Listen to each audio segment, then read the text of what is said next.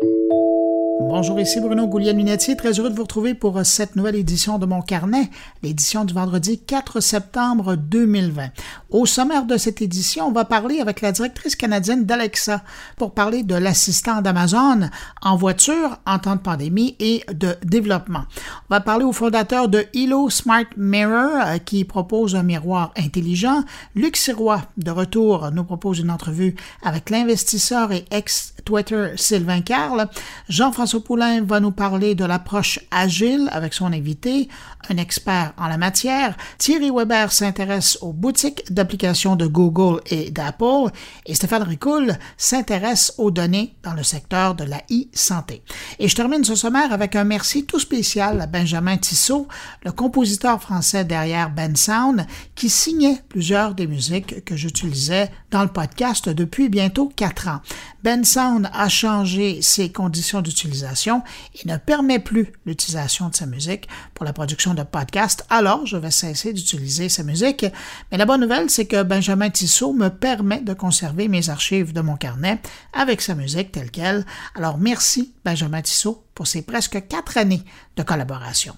Alors, juste avant de passer au survol de l'actualité numérique de la semaine, je prends un instant pour saluer cinq auditeurs de mon carnet. Cette semaine, salutations toutes particulières à Louis Leclerc, Mathieu Cloutier, Luc Tremblay, Pierre Perrault et Ludovic Fuselier. À vous cinq messieurs, merci de votre écoute et merci à vous que je n'ai pas nommé mais qui m'écoutez présentement. Merci de m'accueillir entre vos deux oreilles. Sur ce, je vous souhaite à tous une bonne écoute.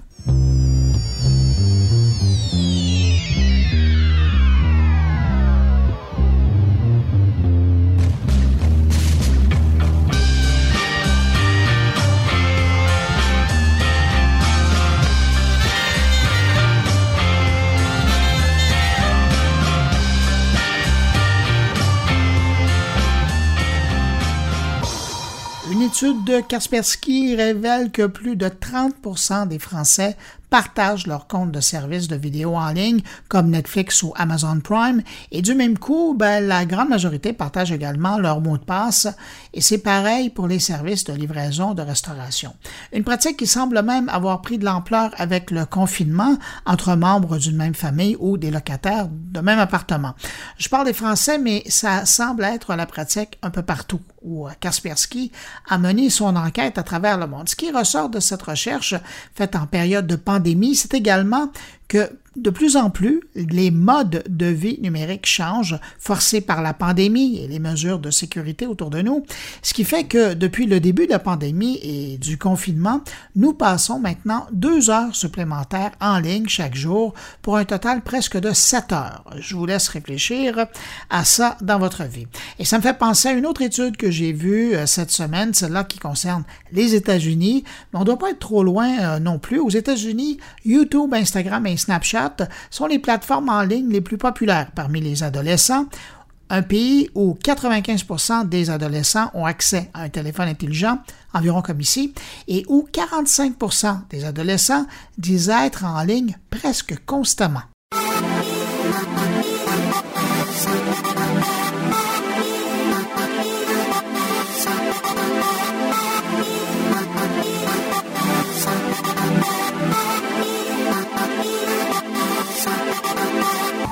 Dans le conflit qui oppose TikTok au président américain, on a appris cette semaine que la Chine, qui a décidé de changer ses lois et de mettre son veto euh, dans la balance, eh bien, la Chine a bloqué une offre de 30 milliards de dollars de Microsoft pour l'achat de la plateforme de vidéo et le gouvernement de Pékin refuse désormais de vendre l'algorithme de l'application, la technologie qui fait la différence devant les autres plateformes.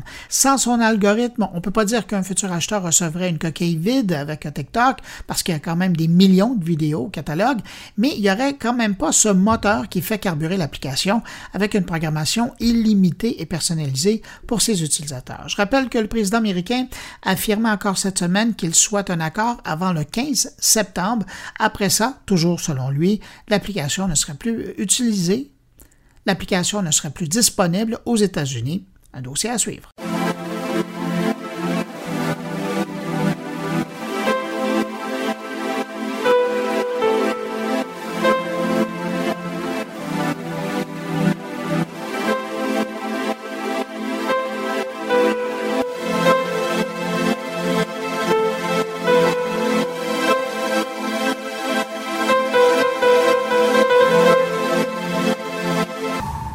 Pensais jamais parler de laveuse et de sécheuse dans mon carnet, mais euh, que voulez-vous, Samsung vient encore de nous surprendre en intégrant l'intelligence artificielle dans ses électroménagers, en particulier dans la buanderie.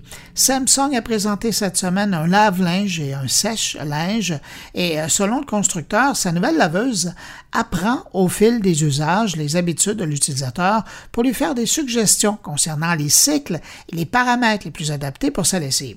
Ça veut dire que le lave-linge analyse les programmes utilisés, le temps d'utilisation, la température et toutes les données qui concernent son opération. Donc ça veut dire par exemple plusieurs capteurs qui travaillent euh, pour vérifier en temps réel ce qui se passe, dont la mesure du poids euh, des brassés et euh, une autre mesure qui est prise et qui est très importante, c'est la saleté de l'eau. Tout ça dans le but de bien nettoyer les vêtements de l'utilisateur en s'assurant d'économiser l'énergie et d'économiser de l'eau. Alors, en analysant les données, on peut à l'occasion sauter certains cycles, question de faire économiser eau et argent. Et en passant, la sécheuse communique avec la laveuse et adapte son cycle de sèche-linge en fonction des informations que lui communique la laveuse. Oui, on est rendu là. Malheureusement, pour le moment, on n'a pas encore de prix qui ont été communiqués sur ces deux appareils, mais je vais le suivre aussitôt que je le sais, je vous le mentionnerai.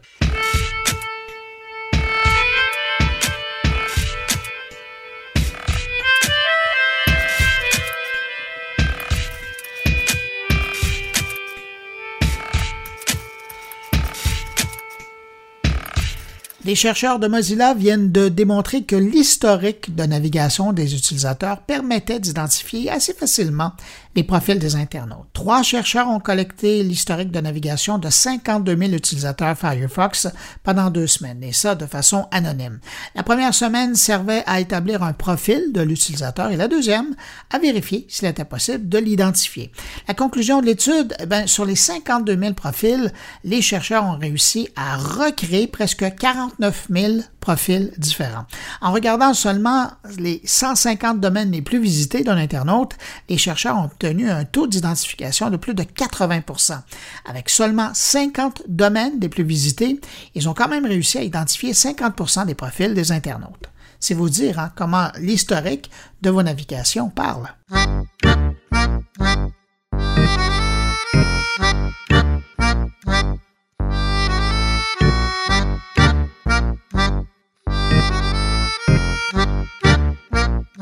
Twitch renforce ses liens avec Amazon Prime Video et Amazon Music.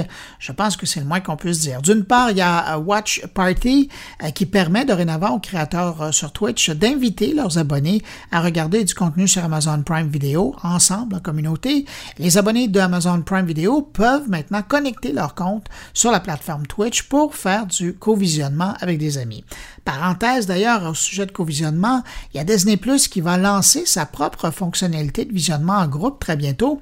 La fonction Group Watch permettra à sept personnes de regarder ensemble la même programmation, mais de lieux différents. Alors, je ferme la parenthèse. Donc, pour revenir à Twitch, de l'autre côté, il y a Twitch aussi qui joue la carte musicale et qui va permettre aux utilisateurs de Twitch de savoir quand leur artiste préféré, disponible sur Amazon Music, passe en direct sur Twitch en recevant une notification.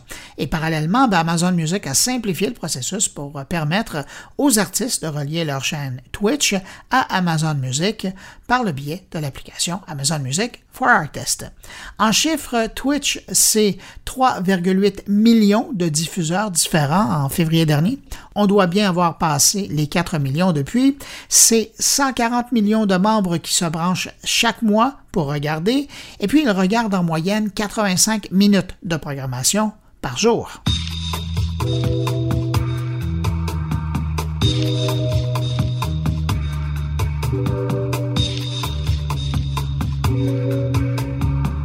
Termine ce bref survol de l'actualité numérique de la semaine avec un clin d'œil concernant une étude qui semble démontrer que sur les applications de rencontres, posséder un iPhone et l'afficher sur ses photos de profil, ça peut rendre plus attirant. Selon une étude du site Compare My Mobile sur Tender et compagnie, posséder un iPhone et l'afficher vous rendrait 76% plus attractif. En fait, on dit que l'affichage d'un iPhone permettrait d'obtenir jusqu'à 76% de matchs supplémentaires sur les applications comme Tender. Mais attendez, si vous affichez d'autres produits d'Apple comme une Apple Watch, vous pourriez avoir une augmentation de 61% des matchs et on parle de 41% d'augmentation si vous portez des AirPods à vos oreilles.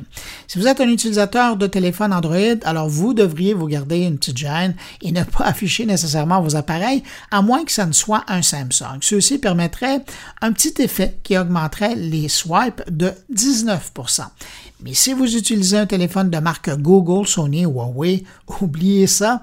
L'étude indique que l'affichage sur un profil d'un téléphone de Google diminue les matchs de 10% Pour un Sony, on parle d'une baisse de 14% Et finalement, pour Huawei, on réduit de 23% les matchs potentiels. Mais le pire, c'est l'affichage d'un BlackBerry. Alors là, on parle d'une diminution de 74% des matchs. L'étude peut vous faire rire, d'ailleurs elle m'a fait rire quand je l'ai lu, mais sachez quand même que celle-ci est euh, l'analyse des résultats de 50 000 swipes et matchs sur des applications de rencontres. Et pour l'expérience, le site Compare My Mobile avait créé des faux profils identiques où la seule chose qui changeait, c'était le téléphone ou l'accessoire qui apparaissait sur les photos. La grande conclusion de cette étude, quand on regarde maintenant les sexes, c'est que les femmes seraient plus susceptibles type d'aimer des profils qui contiennent des produits Apple. Selon l'âge, entre 50 et 70% des femmes y portent une attention, alors que seulement 1 à 18% des hommes toujours selon l'âge, portent moins attention aux produits électroniques sur les photos des profils féminins.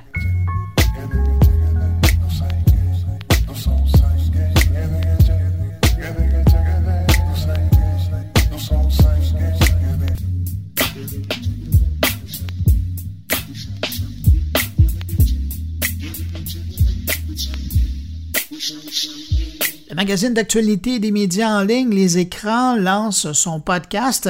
C'est une coproduction entre l'agence de contenu 37e Avenue et moncarnet.com. Et pour nous parler brièvement de la première édition, je vous propose d'écouter Steve Pro, qui est le co-animateur du podcast Les Écrans, déjà disponible sur Apple Podcast et. On a lancé ça euh, cette semaine, donc euh, premier épisode de, la balado Les écrans euh, que, que j'ai le plaisir de co-animer avec avec toi-même. Ça a été un épisode vraiment intéressant avec trois invités qui nous parlent de. En fait, on a décidé de revenir sur l'été très mouvementé qu'on a eu dans les médias sociaux en 2020. Et on a euh, trois invités super intéressants qui nous parlent chacun d'un aspect de l'été qui les a touchés. Et euh, on fait, on, parle de toutes sortes de choses, hein, Bruno, vraiment, là, franchement, on, vraiment... Euh, on, se fait plaisir. Exactement. Alors, on parle autant de désinformation, on a parlé de TikTok, on a parlé de la vague de dénonciation avec des gens qui, ma foi, étaient fort bien préparés moi, je pense que vous allez apprendre bien des affaires dans cette balado-là. Puis Steve, ce qui est important de dire, le but de cette balado-là, c'est d'être un complément à ce que toi tu fais avec tes collaborateurs du magazine Les Écrans en, version web, c'est-à-dire de couvrir la réalité, l'actualité euh, du monde des écrans en ligne. Exactement. les écrans, c'est le média en ligne des médias en ligne. Et puis la balado, les écrans, ben, c'est la balado des médias en ligne. Donc, on va couvrir toutes sortes de sujets comme ça qui concernent tout ce qui se passe sur nos écrans. Dans un autre épisode, on va peut-être on peut parler de streaming, on peut parler de, de médias sociaux, on peut parler de médias en général. Euh, donc, euh, la palette de sujets qu'on peut couvrir est assez large et, euh, et c'est ce qu'on va faire une fois par mois euh, dans cette balado. Euh, cher coproducteur de la balado Les Écrans, merci beaucoup de ta confiance et puis ben, bonne aventure dans la podcastosphère. Bonne aventure à toi aussi. Merci. Parlant de podcast, si le monde de la balado-diffusion vous intéresse, vous serez sûrement intéressé de vous abonner à une nouvelle infolettre qui vient de paraître et qui s'intitule Go Balado. C'est une initiative de Marco Bernard, podcasteur lui-même et un des ambassadeurs du podcast au Québec. Et j'en parle parce que je connais pas euh, d'infolettre sur le sujet en français. Je suis abonné à plusieurs anglophones, mais en français, j'avais jamais rien vu dans le domaine jusqu'à maintenant. Alors, Marco Bernard présente son infolettre. Ben, écoute, l'infolette, euh, ça s'appelle Go Balado. C'est euh, une infolette hebdomadaire qui va en fait décortiquer euh, le podcasting francophone d'un peu partout à travers le monde parce que j'ai des gens qui me suivent un peu partout à travers le monde. Fait que je vais en profiter pour euh, aborder autant les choses qui se passent ici au Québec que les trucs qui se passent euh, de l'autre côté de l'Atlantique. On va y aller avec évidemment les nouveautés du domaine, mais aussi un peu tout ce qui se passe dans le, dans le monde du podcasting, les gens qui, qui veulent se lancer là-dedans, les gens qui hésitent. on va leur donner des raisons pourquoi ils devraient le faire. On va leur donner des, des cues aussi sur comment le faire. Donc, euh, ça va être ça va être le fun. C'est mon ami euh, Mathieu Laferrière qui m'avait euh, mis la puce à l'oreille au niveau des, des infolettes sur LinkedIn. Donc, ça va être c'est effectif à partir de maintenant.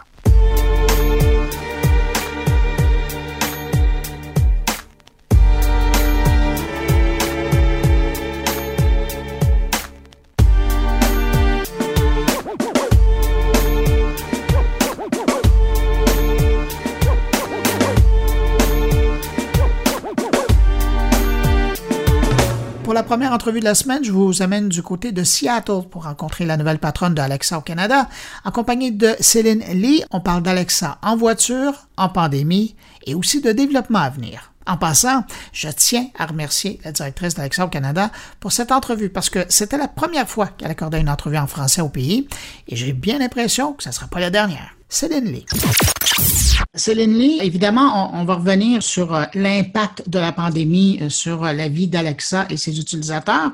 Mais juste avant d'embarquer là-dedans, je voulais revenir sur la dernière innovation qui est disponible au Canada, c'est l'intégration d'Alexa dans les voitures. Vous avez lancé il n'y a pas tellement longtemps, j'allais dire un appareil ou une version des bornes Echo qu'on peut installer dans les voitures. Ce produit-là, dans votre tête, il est destiné à quel type d'utilisateur? Echo Auto est vraiment un produit qui, euh, qui peut rendre la vie plus simple pour euh, tous les gens qui, qui, sont dans leur, dans leur véhicule.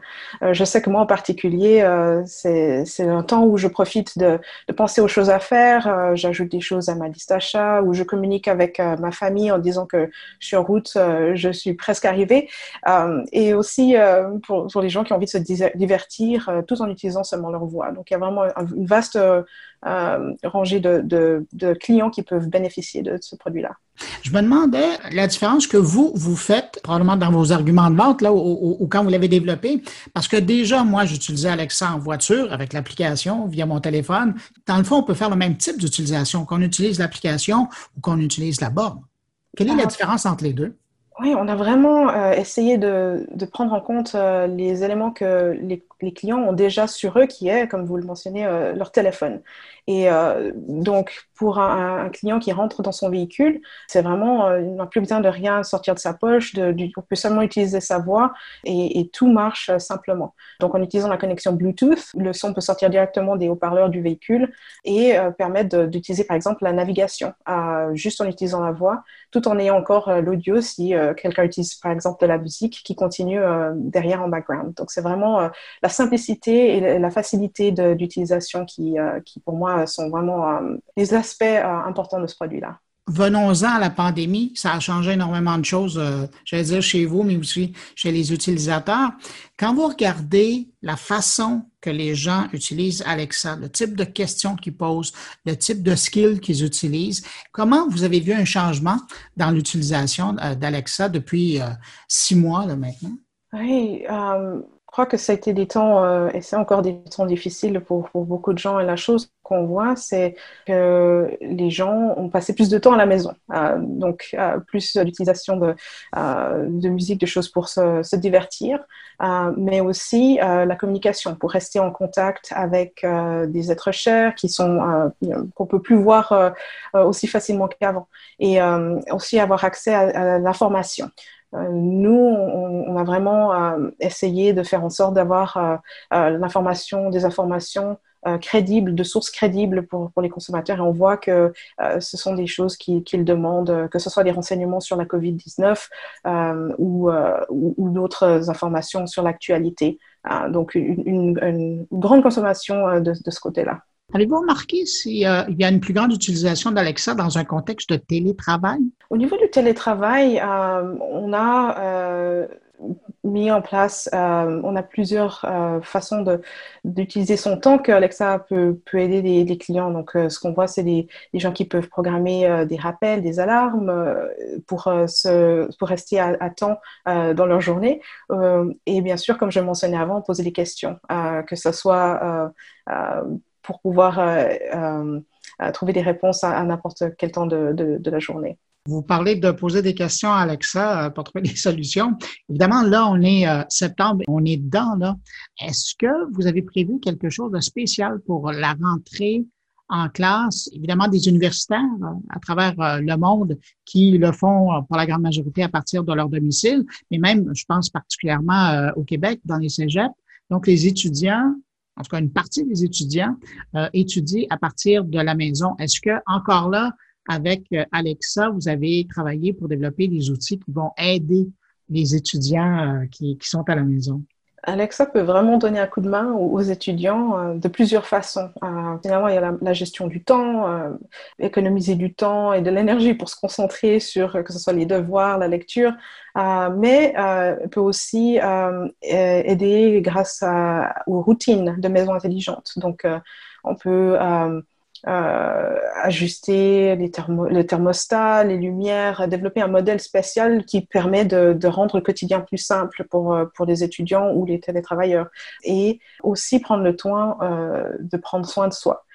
Étudier à la maison a des avantages, mais ça peut être difficile de savoir quand, quand faire les pauses, s'arrêter pour la journée. Donc, Alexa permet de développer une, un meilleur équilibre à ce niveau-là, que ce soit avec des séances de méditation, avec de la musique pour se concentrer, ou bien même lui demander de, de, stimuler votre humeur en demandant à Alexa de raconter une blague. Est-ce que vous prévoyez faire une offensive auprès des entreprises canadiennes et québécoises particulièrement pour augmenter le nombre de skills qui sont disponibles avec des produits ou des services en français en 2020 là, pour les, les, mois qui sont devant vous? C'est un des aspects qui, euh, qui est vraiment euh, professionnellement euh, vraiment intéressant pour moi, c'est la possibilité justement de travailler et d'influencer directement des, produits qui rendent la vie des clients plus facile et en, particulier la mission de mon équipe est de continuer à, non seulement fournir des, des, nouveaux produits des services à nos clients canadiens, mais aussi euh, à lancer euh, de nouveaux partenariats avec euh, des, entreprises locales. Donc nous continuons à, à, vraiment se concentrer à développer l'expérience et à travailler avec des partenaires au Canada. Tout à l'heure, vous parliez euh, d'information. J'étais curieux de savoir, vient d'arriver récemment un service de notification par Alexa euh, concernant l'information. Euh, je pense aux États-Unis, notamment, c'est disponible pour NPR et Fox News, où on reçoit des informations quand il y a des, nouvelles toutes fraîches. C'est un peu comme des bulletins spéciaux. Est-ce que ça, au Canada, vous êtes en train de travailler là-dessus? Je crois qu'on on entend vraiment beaucoup de nos consommateurs au Canada leurs intérêts euh, et leur envie d'avoir accès à, tout ce que Alexa euh, peut offrir. Et donc, euh, offrir nos, nos, produits globalement dans, tout, dans, tous les pays où on est présent est quelque chose qui est vraiment important pour nous et on continue à, à, travailler sur cette expansion pour s'assurer que on puisse offrir une, expérience qui est vraiment impeccable à tous nos consommateurs à l'international. Au départ, vous étiez j'allais dire la grande patronne d'Alexa euh, chez Amazon euh, pour, pour, le Canada. Vous avez été travailler avec d'autres groupes et puis par la suite, vous êtes revenu à la tête d'Alexa pour, pour le Canada. Qu'est-ce que vous avez tiré de votre expérience qui maintenant peut euh, bénéficier le développement d'Alexa au Canada? Euh, je crois que la, la, meilleure partie pour moi euh, des, des, expériences que j'ai eues euh, au sein d'Amazon et avec Alexa Canada en particulier, c'est la possibilité de travailler avec des gens qui ont des, des, antécédents différents et une expertise vraiment distincte qui nous permet de créer quelque chose de mieux ensemble. Et donc, de, de, profiter de cette diversité de, de pensée et de l'appliquer à, ce qu'on fait tous les jours, ça nous permet justement de travailler sans relâche pour fournir ces produits et ces services euh, à nos clients au Canada en, s'assurant que l'expérience est vraiment impeccable. En terminant, euh, Céline Lee, chez Amazon, vous en parlez pas beaucoup, mais chez Amazon, il existe un système de vidéoconférence pour vos clients, pour euh, les gens qui, qui travaillent dans, dans l'écosystème. Je me suis toujours demandé, sachant maintenant la grande popularité de la vidéoconférence, de l'audioconférence, euh, est-ce que c'est un service qui va bientôt arriver, ça, sur euh, les gens qui utilisent euh, les bornes d'Amazon, qui utilisent Alexa pour pouvoir utiliser uniquement en mode audio ou en mode vidéo, s'ils ont les bornes Echo Show, la possibilité de, de se brancher, de faire de, de la réunion euh, auditive ou audiovisuelle à partir de, de leur borne et d'Alexa?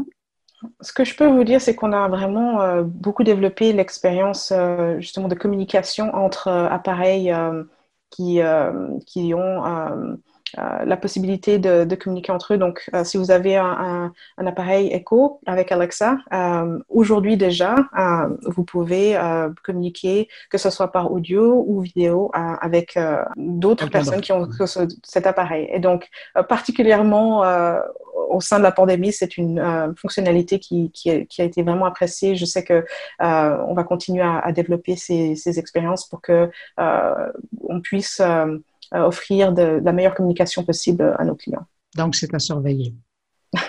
à surveiller. Et, comme je le disais, vraiment, le, but, c'est de rendre la vie euh, plus simple et plus agréable, euh, que ce soit en, en, temps de pandémie euh, euh et notre nouvelle normale. Hein, on continue à, à utiliser notre technologie pour améliorer la vie. Céline Lee, directrice d'Alexa au Canada, merci d'avoir pris le temps de répondre à mes questions. C'était un plaisir de vous rencontrer. Merci de m'avoir eu.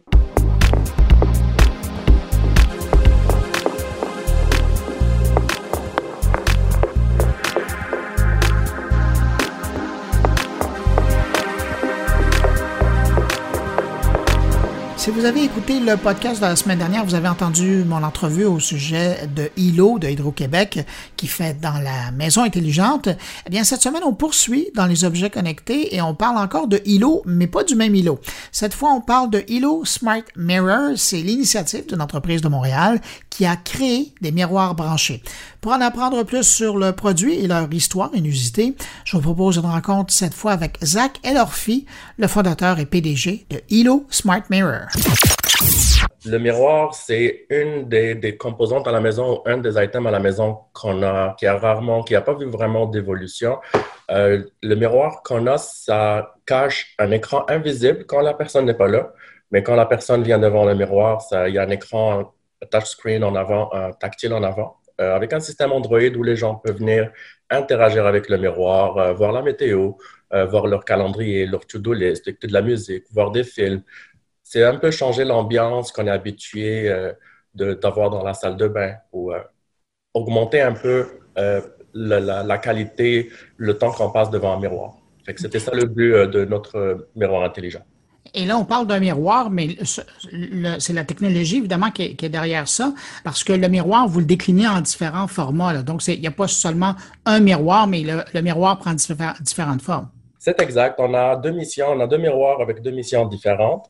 Euh, le premier, c'est Hilo Light, c'est le miroir rond qui a plus une mission un peu pour la vanité, pour, pour la salle de bain avec les lumières. Euh, la clientèle qui, nous, qui nous prend ce modèle, c'est souvent des femmes avec pour le make-up, quelque chose qui a besoin d'être proche avec une bonne luminosité.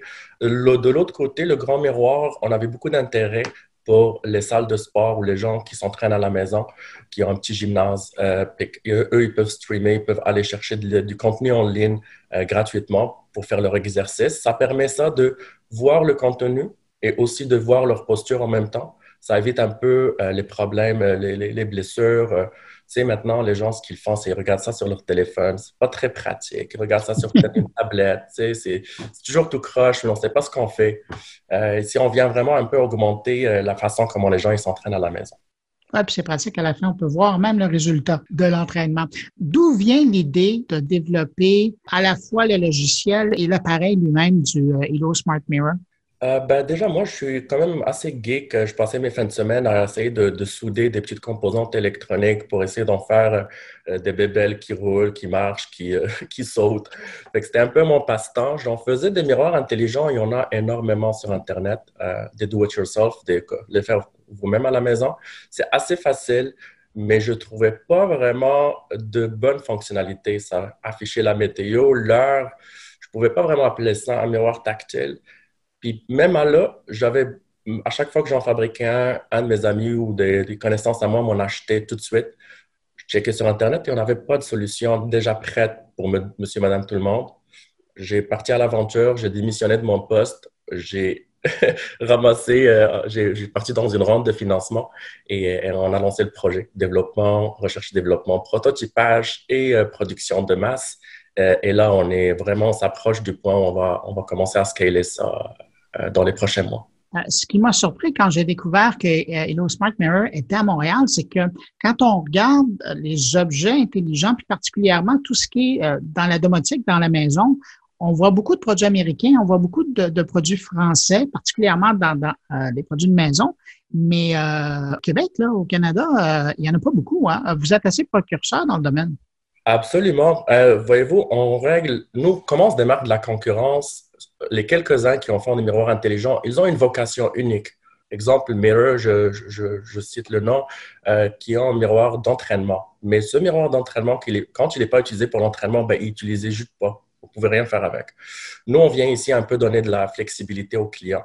Exemple, euh, on règle aussi du, même coup le problème de la domotique. Il y a énormément de marques et aussitôt qu'on part avec une marque, ça devient comme euh, Apple, tu es pris avec, c'est difficile de changer, ça coûte cher.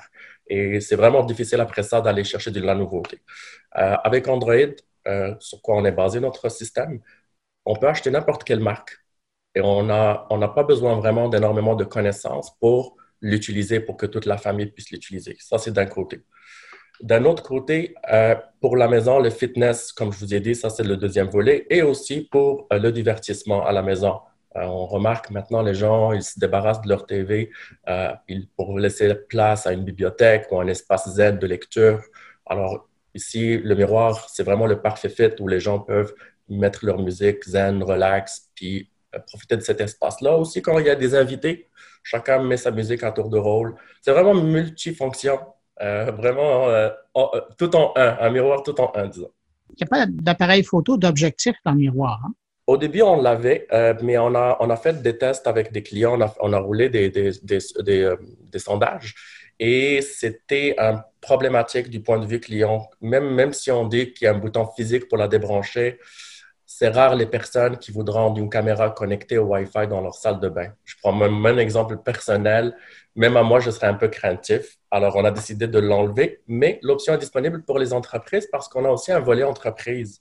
On développe des euh, des applications sur mesure pour les, par exemple, les hôtels ou les salles de sport.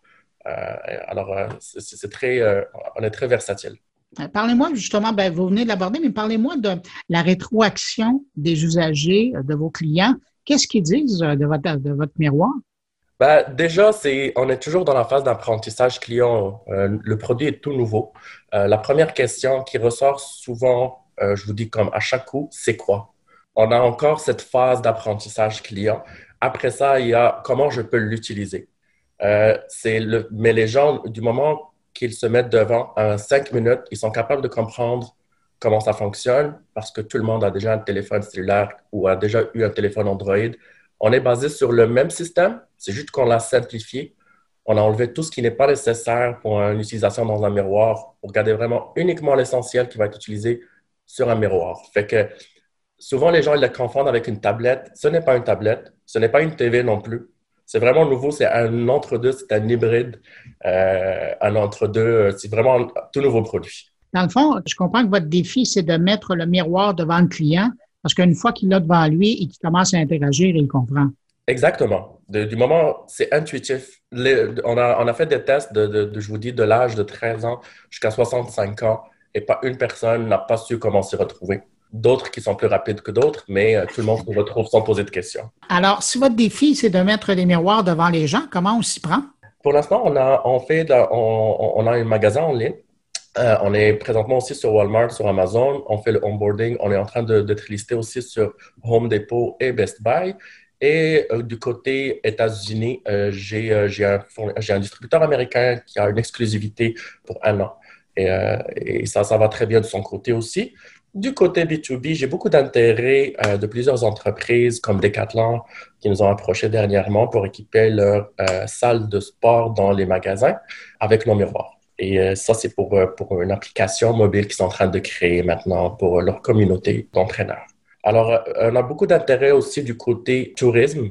on a de l'intérêt aussi des constructeurs immobiliers qui sont présentement à la recherche de solutions faciles à intégrer dans leur immeuble ou dans leur immeuble qui est déjà bâti pour un peu leur donner une petite valeur ajoutée. Comme vous voyez-vous, là, en cinq minutes, je vous ai parlé de au moins trois, quatre filiales sur lesquelles Hilo est en train d'agir en même temps.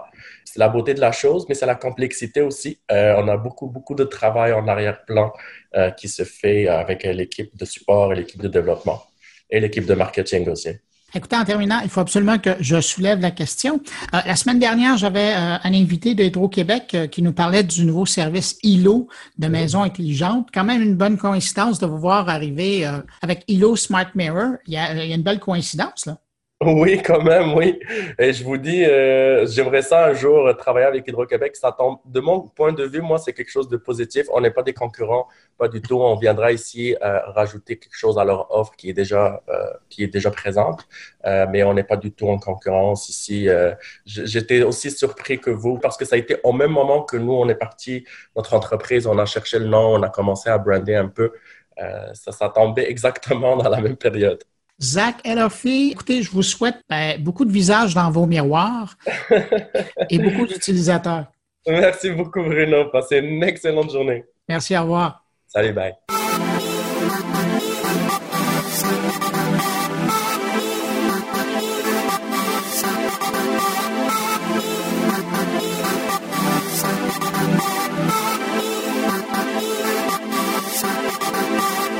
Cette semaine, Luc Sirois est de retour dans mon carnet pour nous présenter une entrevue avec l'investisseur, entrepreneur et ex-Twitter, Sylvain Carl. Et bon retour, Luc. Sylvain, tu migres de Founders Fuel, de Real Venture à une autre aventure dans le domaine de l'innovation pour l'environnement. Conte-nous ça. C'est vraiment la fusion de mes convictions personnelles avec, euh, avec, avec mon travail euh, au quotidien. Euh, je dirais que je pouvais en faire quand même une bonne partie là, avec mon travail chez Real Venture. Mais j'avais vraiment envie de, de, mettre à profit mes réseaux, ce que j'ai appris, puis ma, mon, accompagnement d'entrepreneur sur une facette plus pointue, donc tout ce qui est de l'innovation climatique, ce qui risque d'être quand même assez numérique et technologique aussi. Hein. tout ce qu'on sait faire avec les données et les algorithmes s'applique aussi maintenant à la chimie, à la physique, à la planification, à la gestion des matières résiduelles. Donc, donc je vois vraiment une évolution euh, dans, dans, ce, dans ce sens-là. Justement, Sylvain, qu'est-ce que le numérique peut faire? Est-ce que ça peut avoir un impact important en termes de réduction des gaz à effet de serre, des technologies issues du numérique? Là? Je pense que le, on peut mieux gérer ce qu'on peut bien mesurer. Hein? Donc, donc, donc au, début, pour moi, c'est vraiment de dire bien, quelles sont les données qu'on a. Ça, avec quoi on peut prendre des bonnes décisions, puis savoir si les décisions qu'on met en place, les, solutions sont efficaces, bien, ça, pour moi, ça commence avec les données. Ceci étant dit, euh, ce n'est pas qu'un problème d'avoir plus de données, parce qu'à un moment donné aussi, il faut comprendre euh, toute la, la science qui, qui, qui, est derrière ce qui nous génère des gaz à effet de serre. Donc, une mm-hmm. des choses que je regarde beaucoup, c'est aussi en faire moins. Euh, Est-ce que le numérique peut nous aider à en faire moins, peut-être, s'il nous donne des bonnes informations, ou euh, comme on en parlait aussi en, termes de transport, peut-être faire plus efficacement aussi. Ça fait que ça, c'est l'autre volet pour moi, c'est de dire on peut arrêter de faire des choses qui sont euh, polluantes, on peut continuer de faire des choses qu'on doit continuer de faire, qu'on pense qu'on doit faire, mais avec moins d'impact négatif, ou, de, manière plus efficace, ou de, réduire euh, ces comportements-là. Tu es un expert des réseaux sociaux, hein, de ton, de ton bagage chez Twitter et comment la transformation de la culture peut avoir lieu grâce aux réseaux sociaux? Ben, c'est un des, des, enjeux, je pense. Ça, ça, fait 40 ans qu'on a des mouvements écologiques au Québec. C'est pas comme si on le savait pas. Là, Mais euh, il y a vraiment des enjeux de communication, puis des enjeux. Je, je pense pas qu'on peut convaincre quelqu'un qui est, qui en, lui disant toujours qu'il a tort et que ce qu'il fait, c'est pas correct. Même si c'est vrai. je pense que pas, les humains fonctionnent pas comme ça. Je pense qu'il faut offrir des façons aux gens euh, d'aller de l'avant puis d'aller vers quelque chose de positif. oui, il y a des conséquences négatives, puis on serait fou de pas regarder ce que les, les scientifiques nous disent par rapport à la détérioration de notre planète, mais c'est déprimant aussi. Puis c'est pas en étant déprimant qu'on est super innovant. Donc, euh, donc, comment on trouve des façons constructives et positives de, de s'attaquer à ces problèmes-là, puis de voir un peu comme un challenge, tu sais, comme un, comme on dit dans les jeux vidéo, le challenge accepted. Là. Ben, c'est ça, justement, l'univers du jeu vidéo puis des applications ils perfectionnent la science de la neuropsychologie du comportement, le- dans plein de nouvelles façons de, de valoriser là, les nouveaux changements, comment la capacité de, de changer ses habitudes, par, ça pourrait s'appliquer dans l'environnement? Mais ça peut s'appliquer, mais, mais je pense pas que c'est la meilleure piste parce que les, les, les changements de comportement personnel euh, représentent pas la majorité euh, des enjeux. Si on regarde, euh, la Ville de Montréal publie à toutes les années un rapport sur les, les sources de- d'émissions de gaz à effet de serre. Ben, les trois plus grandes sources, ce sont le transport des personnes et des marchandises, ce qui sont deux choses différentes. Les, les, les édifices commerciaux et industriels, le deuxième. Euh, puis le troisième, c'est le manufacturier. Donc, oui, comme individu, je peux euh, faire mon compost puis réduire ma consommation d'énergie, mais je n'aurai pas un impact assez grand. Sais, pour réduire là, de 20% de 30% nos émissions de gaz à effet de serre, il faut s'attaquer aux plus grandes sources. C'est ça l'enjeu. On était habitué pendant la COVID à tous les jours à voir le nombre de cas, le nombre de décès, euh, le nombre de personnes guéries.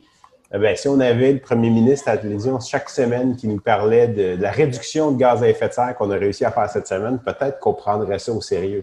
Pas besoin de gamification pour ça. On a juste besoin de dire c'est un des sujets les plus importants. Mais il me semble, Sylvain, si le, justement, le, le, d'abord les chefs d'entreprise, puis ceux qui sont dans les industries qui, ont, qui pourraient avoir plus d'impact, s'ils avaient la mesure, tu sais, you get what you measure. S'il y avait Mhm. Oui, oui. Il y a toute une. euh, en fait, il y, a, puis il y a même plusieurs compagnies mondiales qui font ça. Il y a toute une série de logiciels puis de plateformes qui sont en émergence qui font la mesure, euh, ce qu'on appelle les mesures extra-financières. là, que, quelles sont les, les- les choses que tu peux mesurer qui donnent une performance positive, euh, soit euh, en impact social ou en impact environnemental, qui est en plus de ta performance financière. Puis là, ce qui commence à arriver, c'est que les grands fonds d'investissement, les très, très grands fonds d'investissement, prennent ça au sérieux, ces mesures extra-financières-là, et vont réévaluer tout leur modèle et vont, vont, vont changer la façon dont ils investissent. Et, donc, et donc, ce que ça va faire, c'est que ça va mettre de la pression pour, si tu une entreprise polluante et que tu ne fais rien pour réduire tes émissions, tu vas valoir moins cher. Les gens vont moins vouloir acheter tes produits, puis les employés vont moins vouloir travailler pour ta compagnie. On peut avoir des tableaux de bord. Puis là, ce qu'on commence à voir, c'est que il y a des compagnies qui font des plateformes. Tu sais, on en a 4-5 à Montréal. Il y a Metrio, il y a Novisto, il y a Impact finance, euh, il y a Oxia, l'initiative Oxia. Tu sais, ça, c'est quatre à laquelle j'ai parlé dans les dernières semaines, qui font ça, puis qui donnent un rapport, puis qui te disent, ben toi, comme entreprise, est-ce que tu réponds à ton engagement euh, social, corporatif? Et puis là, ce qui est en train d'arriver, c'est que pour, pour des compagnies d'une certaine taille en Europe, dans l'Union européenne, c'est plus une option de faire ces rapports-là. là. C'est obligatoire. Si tu ne fais pas ces rapports-là, c'est de la même façon que si tu ne fais pas tes rapports financiers. Merci beaucoup, Sylvain. C'est fantastique d'avoir quelqu'un technophile comme toi là, pour nous aider à, ce- continuer ce combat-là. Bien, certainement. Puis moi, moi, ce que j'espère, c'est que si vous êtes des entrepreneurs, des scientifiques et, vous avez à cœur ce secteur-là, peut-être vous êtes dans un domaine adjacent. euh, on a un, un bassin de recherche incroyable au Québec par rapport à ça. Moi, j'espère qu'on va pouvoir de plus en plus l'orienter vers euh, ces enjeux-là qui sont des enjeux pour toute l'humanité, pour, pour la planète.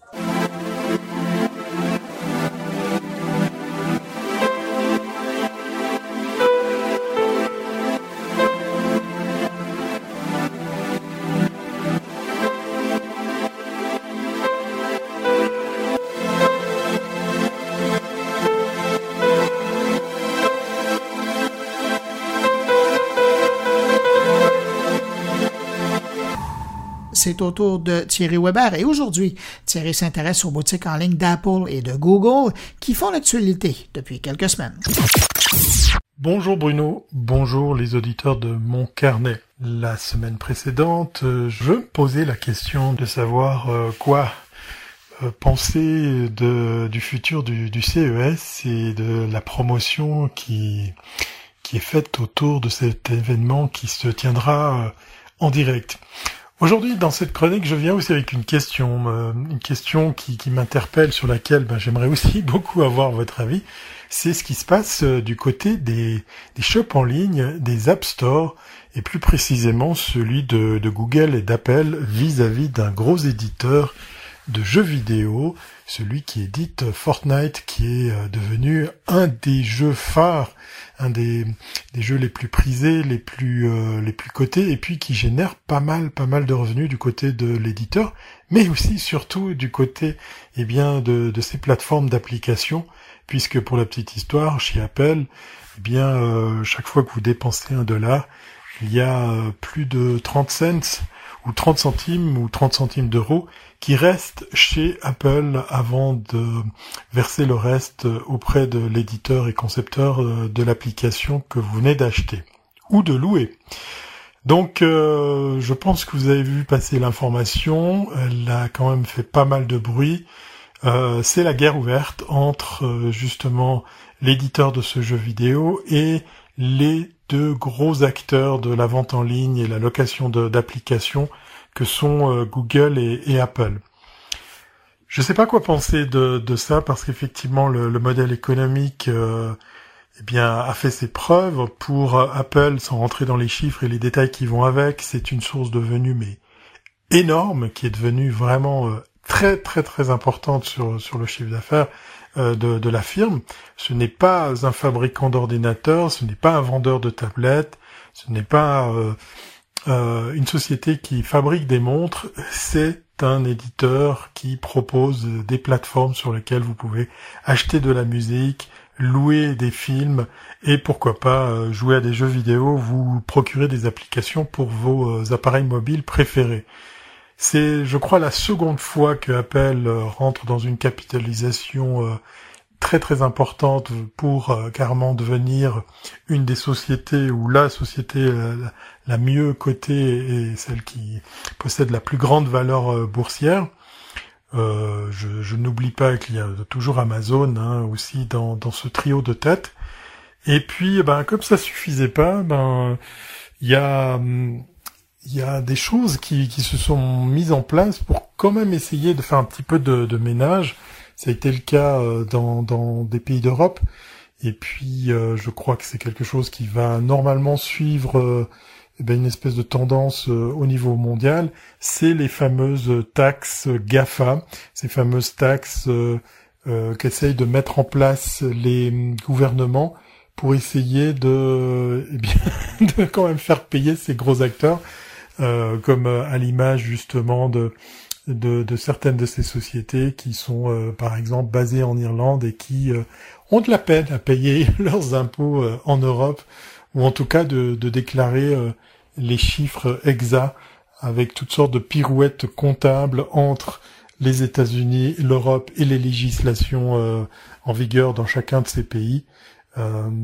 force est de constater que quand on a beaucoup d'argent, l'exercice devient encore plus excitant à, mettre en place et tout ce petit monde redouble eh bien d'ingéniosité pour, pour arriver à passer entre les mailles du, filet des impôts. Alors la dernière news en date sur laquelle je me pose aussi des questions, c'est euh, cette fameuse taxe euh, GAFA euh, qui a été mise en place, justement clairement annoncée pour contrer Google et Apple, et que ce qui a fait Apple dernièrement, eh bien la réponse à cette taxe a été d'augmenter justement les euh, les prix de, de ces différents euh, les prix à effectués sur ces différentes plateformes pour pouvoir eh bien euh, faire que ça lui coûte rien en plus. Voilà la question ben, que je pose ici. Est-ce que Apple se dédouane de toute responsabilité. Est-ce qu'on continue à jouer au chat à la souris? Est-ce que quand on est si grand, si gros et si profitable, c'est un exercice normal que de passer entre les mailles de filet ou d'imaginer de telles solutions, euh, puisque pour la petite histoire, eh bien euh, ce surplus de taxes, il va pas être payé par Apple, il va pas être payé par euh, l'utilisateur final, donc vous et moi, mais par l'éditeur du logiciel, si par exemple vous êtes à l'origine d'une application ou d'un jeu vidéo que vous vendez euh, sur le portail de l'App Store de, chez Apple. Voilà, la question reste entière. Encore une fois, si vous avez la réponse, ou en tout cas des avis sur la question, je serais ravi de, vous entendre. En tout cas, euh, force est de constater, en tout cas de mon point de vue, que hum, de voir justement tous ces acteurs euh, jouer au chat et la souris, ça devient de plus en plus gênant, de plus en plus énervant. Mais voilà, je suis qu'un simple utilisateur et je continuerai à payer mes applications. voilà que je tousse. Je vous rassure, je vais très bien. Mais c'est vrai que il y a de quoi se, poser des questions sur le, bien fondé justement de, de tout ceci. Et euh, j'ai de plus en plus de, peine à me dire que bah, j'aide de moins en moins les éditeurs des logiciels pour lesquels je débourse un peu d'argent. Voilà, je vous souhaite une très bonne journée ou une très bonne soirée et comme à l'accoutumée, je vous dis à très bientôt si c'est pas avant et portez-vous bien.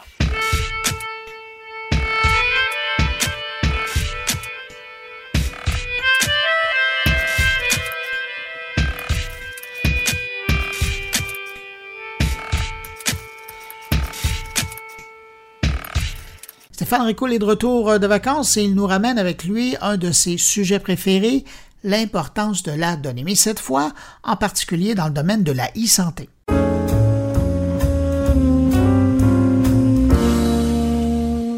Et il faut croire que ce sera un fil conducteur dans mes interventions pour la prochaine année. Je parle encore une fois de la donnée.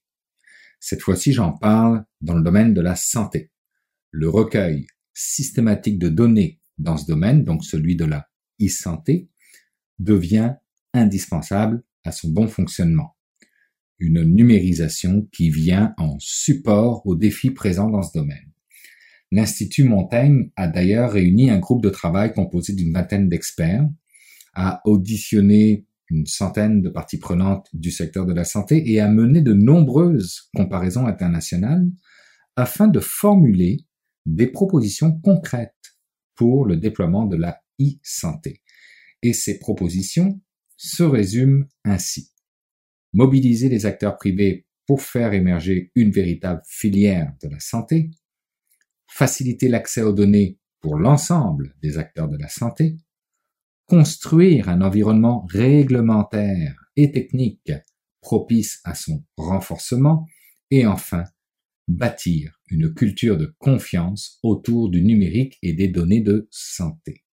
Et c'est bien évidemment sur ce dernier point que j'abonde personnellement le plus car il repose, toujours selon l'Institut Montaigne, sur la multiplication des cas d'usage afin de pouvoir démontrer à la population comme aux professionnels quel est l'intérêt d'utiliser les données de la santé et surtout de les partager et cela passe par la case accompagnement aux dites technologies pour une appropriation efficiente des acteurs du système de la santé. Et c'est là que les fleurs du tapis ont joué leur rôle à la perfection dans l'annonce de notre gouvernement sur la vente des données médicales des Québécois à des pharmaceutiques. Si les données doivent être démocratisées, car elles peuvent aider à améliorer des diagnostics et le traitement de nombreuses maladies, c'est leur monétisation qui agace le plus car, à bien y réfléchir, ne sommes-nous pas actuellement en train de plateformiser, si ça existe, la santé, comme n'importe quelle autre plateforme exploitant à la perfection des données dans le but d'en tirer un maximum de profit. Et si tel était le cas, alors nous aurions la légitimité d'exiger l'application rapide du projet de loi 64 qui, je le rappelle, oblige les organismes et les entreprises à publier des règles encadrant la gouvernance à l'égard des renseignements personnels, les oblige à diffuser une politique de confidentialité qui rend impossible pour les entreprises de communiquer des listes nominatives et qui donne le droit à une personne d'exiger que cesse la diffusion de renseignements précis sur elle. Cependant, il y a un point qu'il ne faut pas perdre de vue dans tout ce brouhaha, et c'est mon ami Stéphane Hamel qui l'a souligné dans un billet publié sur LinkedIn qui dit qu'il ne faut pas que le souci et l'incompréhension de la protection de la vie privée deviennent un frein à l'innovation. Car toujours, selon lui, les avancements de la médecine ont toujours été basés sur la disponibilité de données. Il nous fait un petit rappel historique ou un clin d'œil comme quoi, en 1665, un médecin a analysé le lieu des victimes de la peste pour découvrir que la source était le puits local. Alors, le ministre Pierre Fitzgibbon a bien fait de préciser dans sa sortie publique que ce sera quand on aura réglé l'aspect de l'accès aux données que les données de la RAMQ deviendront une mine d'or, toujours pour le citer. Si l'intérêt de l'exploitation des données dans un but d'amélioration de tout ce qui touche à la santé semble faire l'unanimité, on voit bien que c'est la gouvernance des dites données qui est un point bloquant. Et à juste titre, étant donné la valeur monétaire que représente la e-santé.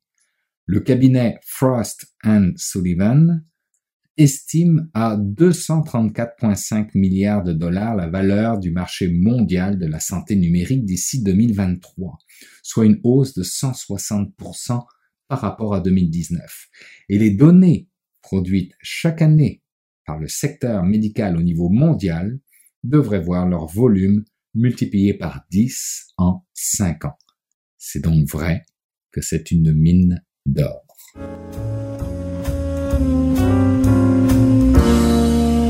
C'est maintenant le temps d'aller rejoindre mon ami Jean-François Poulain. Salut Jean-François. Bonjour Bruno. Jean-François, cette semaine, tu nous parles de l'approche agile, un mot qui signifie beaucoup dans le monde de l'informatique notamment, mais aussi des organisations de plus en plus.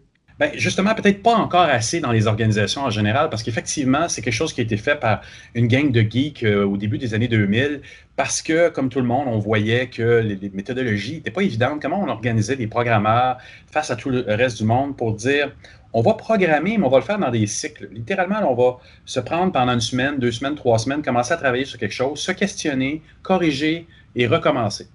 Mais ça, ça fait 19 ans de ça. Donc, en 19 ans, on voit dans beaucoup d'organisations que dans certaines occasions, même tu te dis, mon Dieu, est-ce que c'est une espèce de religion, ça? Il y a même des gens qui m'ont dit dernièrement, je suis agiliste. c'est soit un truc de cirque, soit c'est devenu une religion un peu pour eux. C'est assez particulier, mais à la base, il y a quelque chose de super intéressant dans l'agilité, de par son nom même, ça se veut agile. Mais c'est devenu une espèce de chasse gardée du domaine des programmeurs. Et, c'est là où, comme tu le dis, il y a des organisations, oui, qui ont commencé à se l'approprier et des formateurs, comme mon invité de cette semaine, Denis Migaud, que j'ai appelé en France, qui lui, puis il a, travaillé aussi à Montréal d'ailleurs, qui lui veut essayer et, proclame que ça doit être un peu plus large que ça. Je suis tout à fait d'accord avec lui. Théoriquement, les UX déjà doivent être dedans parce que le UX promulgue déjà cette espèce de forme de dire on va, on, va, on va faire de la recherche sur qui va l'utiliser, on va l'essayer, on va le prototyper, puis on va recommencer, puis on va faire des cycles comme en agilité. Mais on n'est pas inclus en général dans ces, dans ces cycles-là. Il y a des organisations qui le font bien à Montréal, mais pas tout le temps. Et donc, c'est de ça qu'on parle dans l'entrevue. On essaie de voir ben, pourquoi c'est pas appliqué plus loin, puis on parle un peu aussi de l'historique de l'agilité. Alors, tu nous rappelles le nom de ton invité? Denis Migaud, qui est responsable pédagogique chez Wimanity. Ah, c'est une belle entrevue, ça va faire réfléchir des gens, ça. Tout le temps. Jean-François, merci beaucoup pour l'entrevue. On se retrouve la semaine prochaine. Merci Bruno, à la semaine prochaine. Pour faire un petit peu d'histoire, euh, c'est en 2001, euh, tu as 17 euh, personnes qui étaient des personnes principalement déjà connues à l'époque, hein, connues et reconnues pour leurs compétences, leur savoir en développement logiciel et en excellence logicielle. ces personnes se sont retrouvées lors d'une d'un salon professionnel euh, du secteur dans l'Utah pour euh, discuter des différents problèmes qu'ils rencontraient dans le secteur. c'est des problèmes principalement, on va dire, organisationnels, des problèmes humains. De toute façon, même si on travaille dans l'IT, tous les problèmes qu'on rencontre sont avant tout des problèmes humains. et les problèmes qu'ils rencontraient, c'est étaient principalement liés à la façon dont les entreprises, alors et à l'époque et toujours encore aujourd'hui, euh, même si c'est moins moins important, avaient euh, comment elles interagissaient dans leur avec euh, le, le personne qui travaille dans l'IT et comment elles envisageaient la gestion et l'organisation du développement logiciel. C'est-à-dire qu'elles avaient une approche très industrielle pour un secteur qui est particulièrement complexe, c'est-à-dire qu'il y a beaucoup de choses dont on ne sait pas. Il y a beaucoup de zones de flou qui nécessitent des expérimentations, qui nécessitent de l'exploration, et on peut pas avoir une démarche prédictive en fait face face au, au, développement logiciel. J'ai connu la période où on avait travaillé en amont en wireframe, on faisait des prototypes, on faisait ça pendant un mois et demi, voire deux mois, et après ça, on lançait ça au programmeur en disant allez-y ou au designer, puis faites des miracles. C'est exactement ça. Cette démarche prédictive, en fait, elle consiste à se dire qu'on peut d'ores et déjà savoir euh, l'étendue de son besoin. On va pouvoir donc écrire pendant des semaines, voire des mois, un cahier des charges de plusieurs centaines de pages qui va décrire en détail le besoin. Et ensuite, on va, on va passer ça à euh, d'autres personnes qui vont être des personnes qui vont réaliser. Tu parles de, designers, ça peut être aussi des développeurs qui vont se mettre à la réalisation. Sauf que avec les années, ce qu'on a vu, c'est que euh, déjà les technologies évoluent extrêmement vite.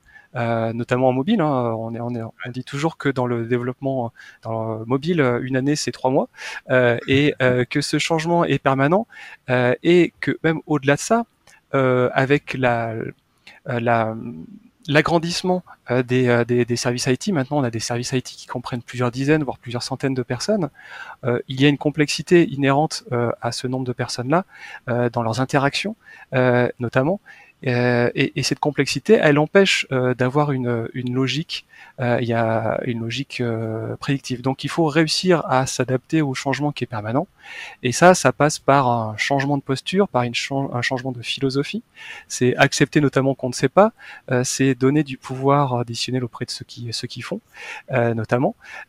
c'est développer une confiance et pour favoriser les échanges et pour pour se pour réussir à euh, à apprendre en faisant au fur et à mesure, petit pas par petit pas. Et ça, c'est euh, c'est l'origine de leur de leur rencontre, donc en 2001, c'est de de, de mettre des mots sur ce que sur ce qu'on vient de dire et euh, d'écrire. Et enfin il en a, il en a découlé en fait l'écriture euh, d'un d'un manifeste. Ça c'est même ils l'ont même écrit assez rapidement. Et de ce manifeste après a découlé euh, des euh, des principes et des valeurs. Ça c'est venu quelques jours plus tard pour expliquer leur leur façon d'apprendre ce, ce, ce monde ce monde du logiciel et pour mettre en place une culture. Une culture, donc, au final, qu'est-ce que c'est une culture? C'est un ensemble de pratiques, c'est un ensemble de croyances qui va différencier un groupe d'un autre. Et c'est cette culture qu'ils ont créée à travers l'écriture d'un manifeste, donc en 2000 ans. De croyances, tu l'as bien, tu l'as dit aussi, et en 19 ans, depuis ce temps-là, il y a eu un peu des dérives à travers tout ça, comme le vient, comme ça vient souvent des fois, surtout quand on part sur une base de manifeste et de croyances. Euh, j'ai eu l'impression dans les dernières années qu'on assiste littéralement bon, des fois, il y, a, des mots qui ressortent euh, des, principes d'agilité comme euh, comment ça s'appelle des cérémonies. Euh, on commence à se dire, mon Dieu, ça ressemble à une religion, tout ça. Là. Oui, euh, alors c'est effectivement euh, une des choses qui, euh, qui, qui, qui, moi m'a surpris ces dernières années. j'ai travaillé aussi au, au, Canada pendant quelques temps et c'est aussi quelque chose que j'ai trouvé. Donc c'est pas spécifique à la France, hein, je l'ai retrouvé aussi, je l'ai trouvé aussi à Montréal notamment et dans d'autres endroits où j'ai pu aller. ce que l'on voit malheureusement et ça c'est c'est triste et il faut il faut il faut lutter contre ce genre de comportement. c'est que il y a ce manifeste et pour et certains pour certains est devenu une source de vérité, est devenu même limite un dogme. Euh, et c'est, euh, pour moi, c'est une incompréhension totale de ce que de, de, de l'origine de ce manifeste-là, qui est là pour dire justement, on est dans, on a tellement de zones de flou, euh, il n'y a pas de vérité absolue. il faut donner la possibilité aux personnes qui font de leur accorder toute l'autonomie dont ils ont besoin pour pouvoir mener en, pour, pour pouvoir avoir des hypothèses, tester ces hypothèses-là et voir si ça fonctionne. Et la différence entre ce qu'ils ont pensé et la réalité, ce gap-là euh, va être une zone d'apprentissage qui va permettre de construire des choses. Euh, et donc de, de passer de ça à euh, l'agilité est une vérité, c'est une incompréhension totale de ce que signifie l'agilité. Et malheureusement, malheureusement, je l'ai vu très souvent euh, auprès de certains agilistes qui, euh, qui peut-être par surconfiance, peut-être par peut-être aussi, je l'ai vu aussi de près de personnes qui débutent dans ce métier et euh, comme c'est peut-être, euh, je sais que moi quand j'ai débuté, la, la, la, découverte de la culture agile, ça a été un, peu un choc pour moi parce que j'ai travaillé toujours de manière euh, prédictive jusqu'ici. Et la, les, les, les, premiers éléments m'ont fait dire que ah oui, mais en fait c'est la réponse à tout. Sauf que, euh, sauf que non. Sauf que non. Donc peut-être par vanité ou peut-être par euh, méconnaissance, on peut arriver à cette situation d'estimer que la culture agile est est une vérité, est une religion. et on le trouve notamment, et ça c'est encore ça, c'est encore plus triste. On trouve même des gardes-chapelles au sein de l'agilité.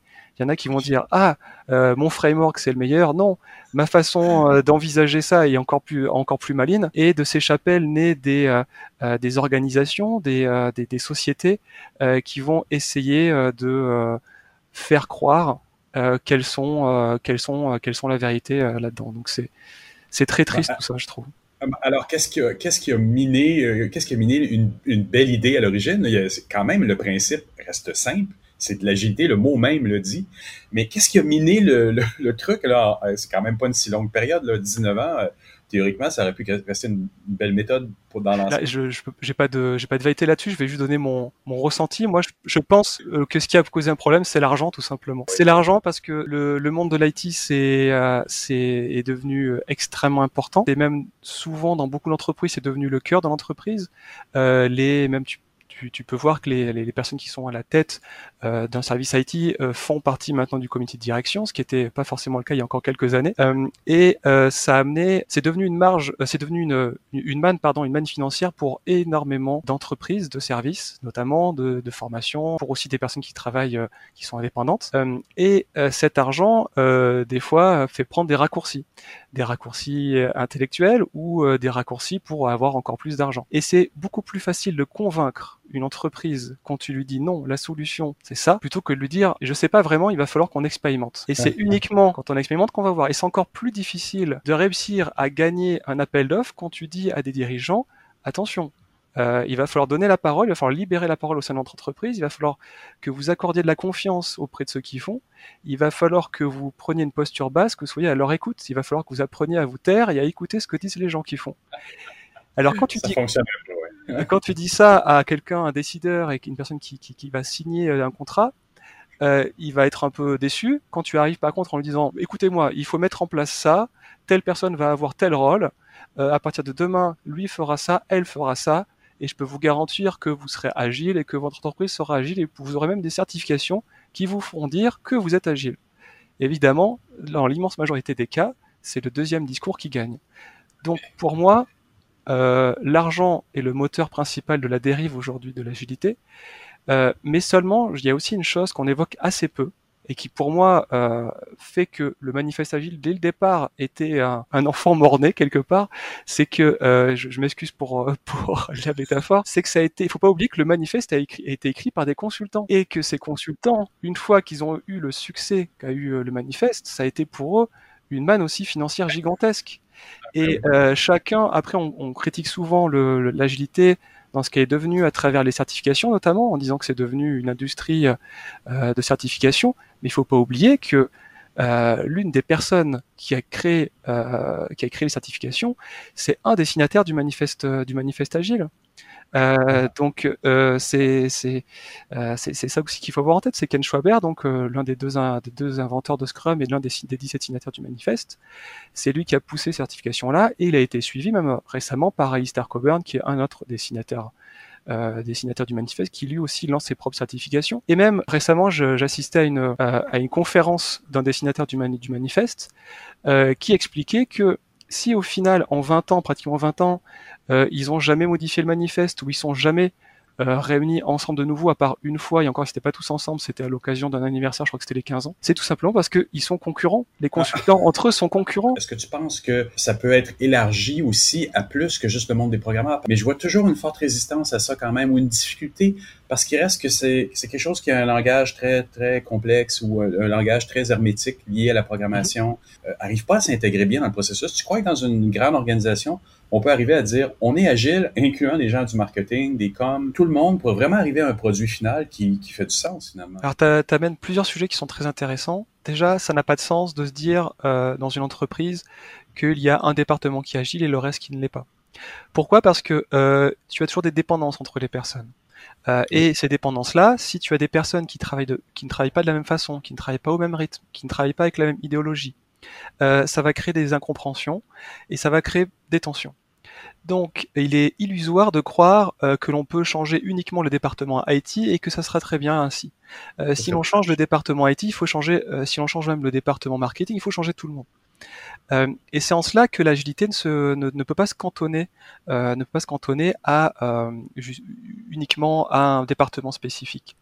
l'agilité en soi, les, c'est quoi? Euh, Alistair Coburn, donc qui est un dessinateur, l'a résumé euh, simplement en disant que c'est faire en sorte que des personnes puissent réfléchir, qu'elles puissent livrer fréquemment, parce que c'est en livrant qu'on apprend. Euh, en livrant, elles vont pouvoir créer, avoir des conversations, elles vont pouvoir converser et réfléchir à comment s'améliorer. C'est juste ça, l'agilité. Et donc, en soi, c'est ni technique, ni réservé à des ingénieurs, ni réservé à un domaine IT. C'est tout le monde a conscience de ça. C'est avoir conscience qu'il faut, euh, ça je le dis très souvent, donc qu'il faut avoir euh, du temps de travail non productif pour pouvoir euh, faire, pour pouvoir réfléchir, pour pouvoir se poser, prendre du recul, s'améliorer, expérimenter. Tout à fait. Écoute, Denis, je voudrais te remercier beaucoup pour cette entrevue. Ben, je te remercie. Eh ben voilà, c'est ainsi que se termine cette édition de mon carnet. J'espère que vous avez apprécié. Merci à nos invités, merci à mes collaborateurs d'avoir été là encore cette semaine. Jean-François Poulain, Luc Serrois, Thierry Weber et Stéphane Ricoul. Je vous le rappelle, vous n'hésitez pas à passer le mot autour de vous si vous pensez que mon carnet peut intéresser vos amis, connaissances, euh, abonnés sur les réseaux sociaux. Et si vous désirez me laisser un mot, vous pouvez le faire en passant par les réseaux sociaux, en utilisant l'adresse podcast moncarnet en un mot gmail.com ou encore par le blog Merci d'avoir été là. On se retrouve la semaine prochaine pour une nouvelle édition de Mon Carnet. Au revoir, portez-vous bien. Une production goulielminetti.com